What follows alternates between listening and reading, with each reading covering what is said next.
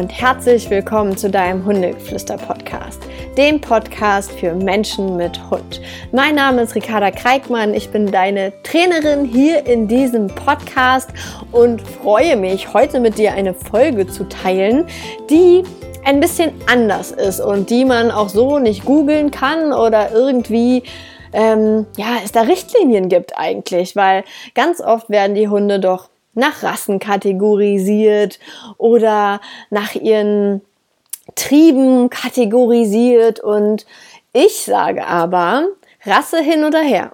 Die Rasse gibt uns ein paar Merkmale, die aber auch nicht immer stimmen müssen. Für mich ist die Hunderasse genauso etwas wie wir Deutsche sind und die Polen Polen, die Türken Türken, die Italiener Italiener. So je, für jedes Land gibt es verschiedene Kulturen oder ähm, ja, also wirklich die verschiedensten Dinge, die, wofür sie bekannt sind, für ihr Essen, für ihre Esskulturen, für die Japaner oder Chinesen sind eher immer klein und schmal und ähm, wir Deutschen werden immer dicker.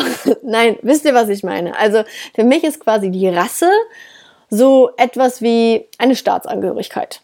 So, mal so pauschalisiert. Ich möchte gerade ein Bild in eurem Kopf kreieren.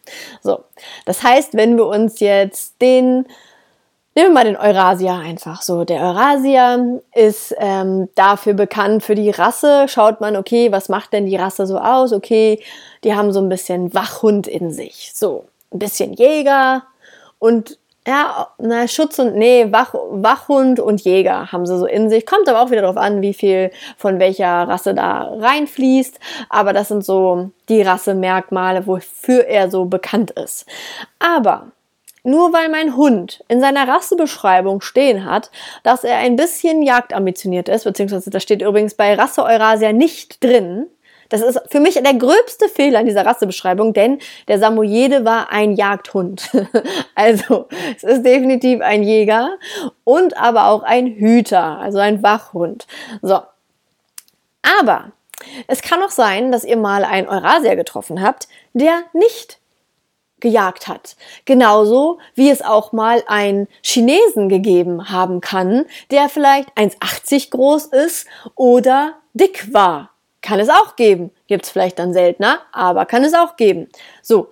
Und ich möchte heute wirklich mal einen Appell rausgeben, dass wir nicht nach Rassen kategorisieren, sondern uns die Rassen so ein bisschen als Merkmal, als Hilfe zur Seite nehmen, aber mal ganz genau auf die Persönlichkeit unserer Hunde achten.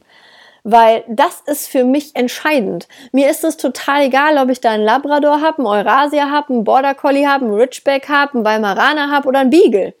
Das waren ganz viele Jagdrassen, aber es ist mir egal, was für eine Rasse da ist, weil wenn mir der Border Collie Besitzer sagt, das ist total die Schlaftablette. Das ist nicht das, was du immer hier sagst mit so hyperaktiv und macht richtig viel. Ich habe echt eine Schlaftablette. Geil, ist doch perfekt, ist doch richtig, richtig cool, wenn du das gewünscht hast.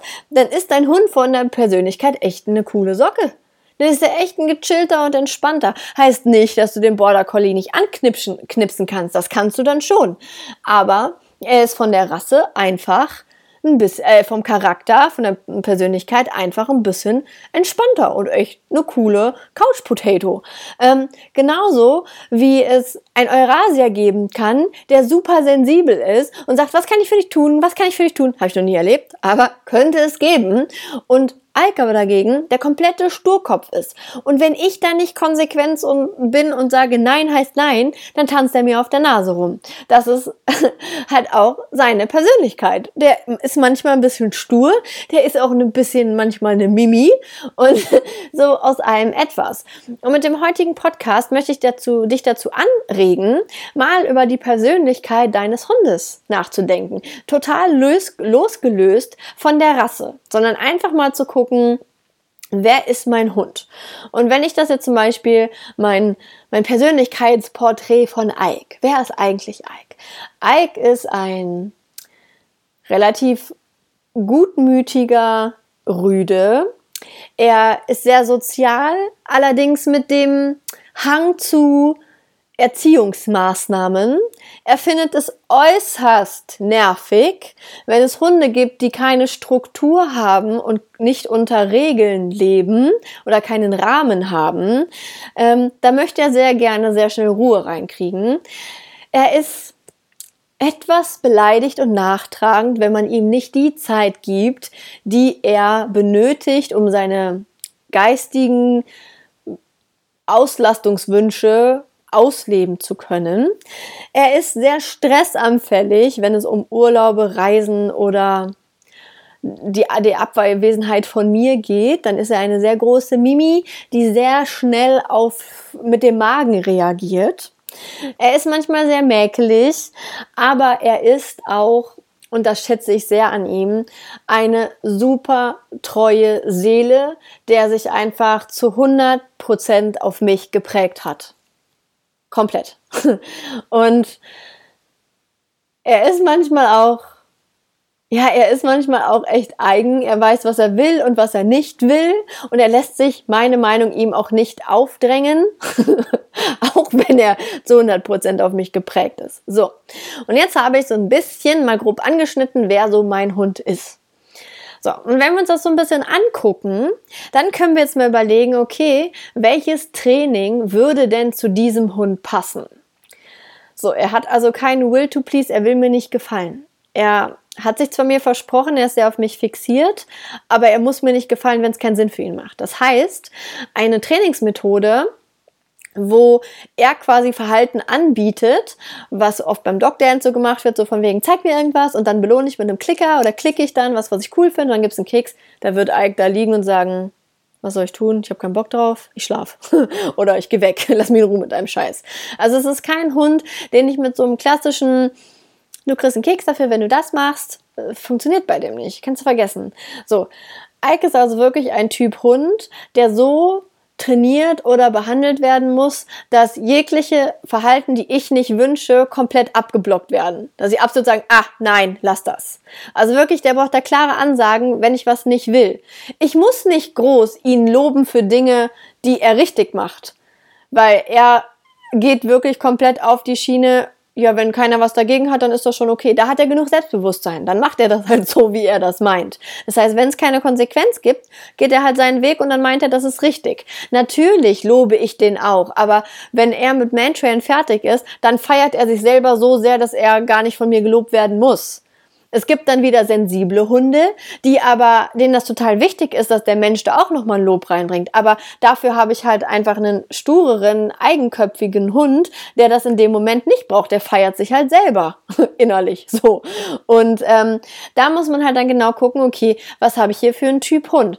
Und dementsprechend sehen auch meine Trainings von Hund zu Hund total unterschiedlich aus. Bei dem einen arbeite ich mit Leckerchen und positiver Konditionierung und bei dem anderen sage ich den Menschen, ey, auch wenn es dir schwerfällt, mach dir mal eine klare Ansage. Du kannst dir mit Leckerchen um dich drum herum schmeißen ähm, und nett mal Nein sagen oder es aussitzen. Das ist ja auch eine ganz beliebte ähm, Sache, wenn ein Hund zum Beispiel viel bellt oder sehr viel nervt, das einfach auszusitzen mit den einen Hunden, die damit wirklich bezwecken wollen, irgendwas zu bekommen, die sich aber schlau genug sind zu sagen, okay, ähm, wenn ich nichts bekomme, dann höre ich halt einfach auf, weil es macht jetzt für mich das nicht zielführend. Ich das bringt mir nichts und die hören dann auf, kann man das machen. Aber es gibt auch die, die einfach nichts mit sich anzufangen wissen und dann durchgängig jaulen und sich immer mehr reinsteigern und dann nicht mehr rauskommen. Und wenn ihr dann anfangt mit Leckerchen zu arbeiten zum Beispiel, dann macht das ja auch noch Sinn für die, euch zu nerven, wenn ihr dann mit einer Gegenkonditionierung anfangt. Das heißt, das wäre dann auch ein Hund, wo ich mal ganz klar sage, ey, halten Sie bitte die Klappe. Ich möchte das nicht. Punkt. Natürlich kann man immer vorher erst mit einem Training beginnen. Das heißt, wenn du dir nicht sicher bist, was habe ich hier für einen Hund, braucht er eine klare Ansage oder braucht er ein Training? Würde ich immer sagen, dann bau doch ein Training auf zu dem Thema, was du hast, mit meinetwegen Konditionierung, Leckerchenbelohnung und so weiter. Aber wenn du merkst, dass es nach maximal vier Wochen keinerlei Verbesserung oder nur minimalste Verbesserung gibt, dann ist das nicht dein Weg dann würde ich mal überlegen, okay, dann geh mal ein bisschen strenger voran und mach dir mal ein bisschen Ansagen, dass du sagst, ich will das nicht. Und wie gesagt, hier auch nochmal betont, mit Ansagen meine ich nicht schreien, ich meine keine gewalttätigen Akte, sondern ich meine liebevoll gesetzte, klare Korrekturen und Ansagen. Und Korrektur ist auch wieder nichts Negatives, ja? Also nicht falsch verstehen, aber das ist jetzt nicht Thema. Ich möchte auf die Persönlichkeit der Hunde. Mm, das heißt, man muss sich da so ein bisschen rantesten und das ist auch der Grund, weswegen ich ja so Fan von meinen vier Wochen Coachings bin, weil da habe ich die Zeit, weil wir uns ja viermal hintereinander sehen, dass ich immer so ein bisschen antesten kann. Dass ich eine Woche sage, mach das mal so, guck mal, was, ich, was passiert. Und wenn wir merken, okay, ist nichts passiert nach einer Woche, dann sage ich, okay, dann mach es mal so und guck dann mal, ob sich was passiert, ob was passiert. Natürlich aufeinander aufgebaut. Ich nehme jetzt nicht von jetzt auf gleich eine komplett andere Technik und sage so und jetzt machen wir hier Kasala, sondern ich bereite den Hund und den Menschen natürlich auch darauf vor. Ähm, und da muss man halt immer so ein bisschen acht, darauf achten, dass man der Persönlichkeit seines Hundes gegenüber ähm, das Training aufbaut. Wenn du zum Beispiel einen Hund hast, der super stumpf ist und vielleicht auch eher den, der Typ ist, der so ein bisschen körperlich wird, der so ein bisschen auch ein bisschen aggressiver wird, da bringt es dir nichts, wenn du in so einer Stresssituation dann selber noch mit irgendwelchen äh, krass auftretenden äh, Maßnahmen da zugange bist. Das bringt dann nichts in dem Moment. Ich will meinen Hund nicht dominieren, sondern ich will ihm einfach nur Strukturen geben. Und da muss man dann halt ganz genau gucken, okay, was machen wir da? Wie kommen wir an den Hund ran? Ähm, welchen Zugang können wir denn mit ihm kriegen? Ist er vielleicht der Typ, der offen wäre für eine Konditionierung, dass wir sagen, hey, wir geben dir eine Aufgabe und das holt dich aus deiner Energie raus. Und da muss man halt ganz individuell halt mal schauen. Das heißt, es macht für euch gar keinen Sinn, wenn ihr euch jetzt hier rumgoogelt, was für eine Technik helfen würde bei eurem Problem oder wenn ihr ähm, rum YouTubet und euch zig YouTube-Videos anguckt zu meinetwegen Laienführung, wenn das aber, sag ich mal, alles gar nicht zu eurem Hund passt, zu der Persönlichkeit eures Hundes, wenn der so nicht lernt zum Beispiel, wie Leckerchen vor die Nase bei der Leinführung. Das funktioniert bei den meisten Hunden übrigens nicht. Bei, bei wem das gut funktioniert, sind so, so Border, Australian Shepherd und so, weil die sind hyper intelligent und die wissen genau, ah, okay, mein Leckerchen, dann laufe ich halt so und dann gibt's einen Keks. Ähm, da funktioniert das ein bisschen eher, weil die halt auch diesen ausgeprägten Will to Please haben. Die sind oft von der Persönlichkeit sehr menschenbezogen und sehr offen und äh, sehr sensibel auch. Und es gibt aber auch einfach Hunde, die sind nicht ganz so sensibel. Genauso wie man sagt zum Beispiel, die ich will jetzt hier keinem zu nahe treten, aber zum Beispiel die Balinesen, ich war ja auf Bali, die sind sehr zuvorkommend und sehr nett. Die sind teilweise so nett, dass du sagst, oh mein Gott, ey, wie, hör auf so nett zu sein, das ertrage ich ja bald nicht mehr so viel Nettigkeit. Ähm, und dann gibt's bestimmt auch Länder, wo die Leute total unfreundlich sind oder ähm, zum Beispiel so ein typischer, richtiger Eifler-Öscher, wo die sind manchmal so oh, so, so in sich gekehrt und so, so platt und so, ja, komplett das Gegenteil von Balinesen. So. Ja, und das sind so halt dann so die Unterschiede. So quasi der, der Australian Chatpad wäre wie so ein Balinese und der Akita wäre wie so ein Öscher, sturer Bock. Ja. so schöne Bilder, die ich euch heute in eure Köpfe pflanze. Ja, dementsprechend würde ich immer schauen, dass ihr euch einen Trainer an die Seite nehmt, der nicht eure Rasse direkt in eine Schublade steckt. Ja, manchmal bin ich ja auch ein bisschen schubladendenkend. Ich weiß, sorry dafür, ich bin auch nicht fehlerfrei. Aber sucht euch einen Trainer, der halt wirklich auf die Persönlichkeit von eurem Hund acht. Und jetzt das dicke, dicke was noch oben drauf kommt, ist, dieser Trainer muss auch in der Lage sein, deine Persönlichkeit zu durchschauen und zu analysieren und mit dir umgehen zu können. Weil es bringt nichts, wenn ich den sensibelsten Menschen vor mir habe und dem dann sag, la Martin Rütter zum Beispiel, du nimmst jetzt die Wasserspritzpistole und spritzt mal richtig so kräftig wie du kannst auf deinen Hund drauf. Das würde dieser Mensch nicht tun. Das heißt, du brauchst einen Trainer, der dir hilft, individuell deine Technik in Kombination mit deinem Hund zu finden.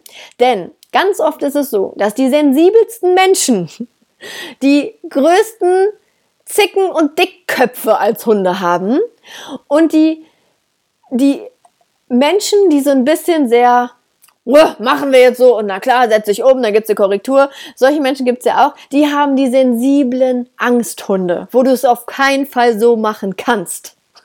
Das ist immer richtig, richtig spannend. Und da dann so den Mittelweg zu finden, dass es klar genug ist für den Hund, aber nicht zu viel ist für den Mensch. Das heißt, gebt euch da selber auch Zeit, in diese Rolle, die ihr für euren Hund benötigt, um ihm Struktur geben zu können, ähm, reinzufinden. Und das dauert manchmal ein, zwei Jahre. Aber wenn ihr diesen Weg dann gegangen seid und verschiedene Trainer vielleicht besucht habt, verschiedene Seminare, euch schlau gemacht habt, dann findet ihr euren Weg. Und ähm, ja, auch da wieder kann ich euch nur sagen, ich unterstütze euch gerne dabei. Da muss ich allerdings sagen, das ist dann kein Thema für einen Online-Kurs, weil der ist ja sehr allgemein gehalten. Ähm, das wäre dann wirklich ein Online-Coaching, wo man dann guckt, ähm, wer bist du, wer ist dein Hund und was ist euer Weg. Und da kann ich euch auf jeden Fall super gerne helfen. Genau. Und da wollte ich auch noch mal dazu sagen, dass wirklich der Weg sehr entscheidend ist. Also ihr geht diesen Weg mit euren Hunden zusammen und stresst euch da bitte nicht. Das ist manchmal einfach ein längerer Weg und auch ich bin mal heulend nach Hause gefahren oder war stinksauer auf Ike und habe den ganzen Tag nicht mehr mit dem geredet oder sonst was. Ja, bringt nicht viel, aber gibt es. Wir sind alle nur Menschen und es ist vollkommen okay, wenn es mal so ist. Ja. Also, gebt nicht auf. Alles wird gut. Versucht jetzt mal in den nächsten Tagen, Wochen so ein bisschen einfach die Persönlichkeit eures Hundes herauszuarbeiten. Vielleicht habt ihr mal Lust und schreibt das mal auf. So ein Steckbrief über euren Hund. Wer ist eigentlich mein Hund? Oder wenn ihr zum Beispiel ihn, wenn ihr euch die Persönlichkeit eures Hundes mal anschaut und das dann mal in einen Menschen umformt. Wie wäre dieser Mensch? Also wie wäre dieser Mensch als dein Kollege? Wie würdest du den dann beschreiben?